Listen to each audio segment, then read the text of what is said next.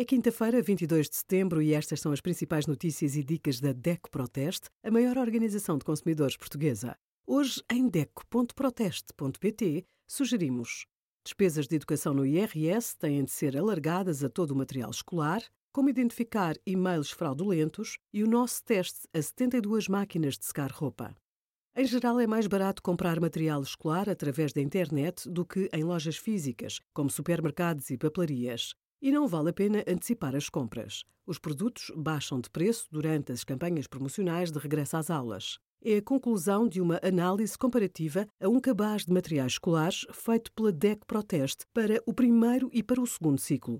Quem, em agosto, comprasse a lista do cabaz para o primeiro ciclo nas lojas online poupava 37,42€ em relação às lojas físicas. Na comparação de preços do cabaz de materiais para o segundo ciclo, com 51 produtos, também se verificou que nas lojas online o preço médio era mais barato. Obrigada por acompanhar a DECO Proteste a contribuir para consumidores mais informados, participativos e exigentes. Visite o nosso site em deco.proteste.pt.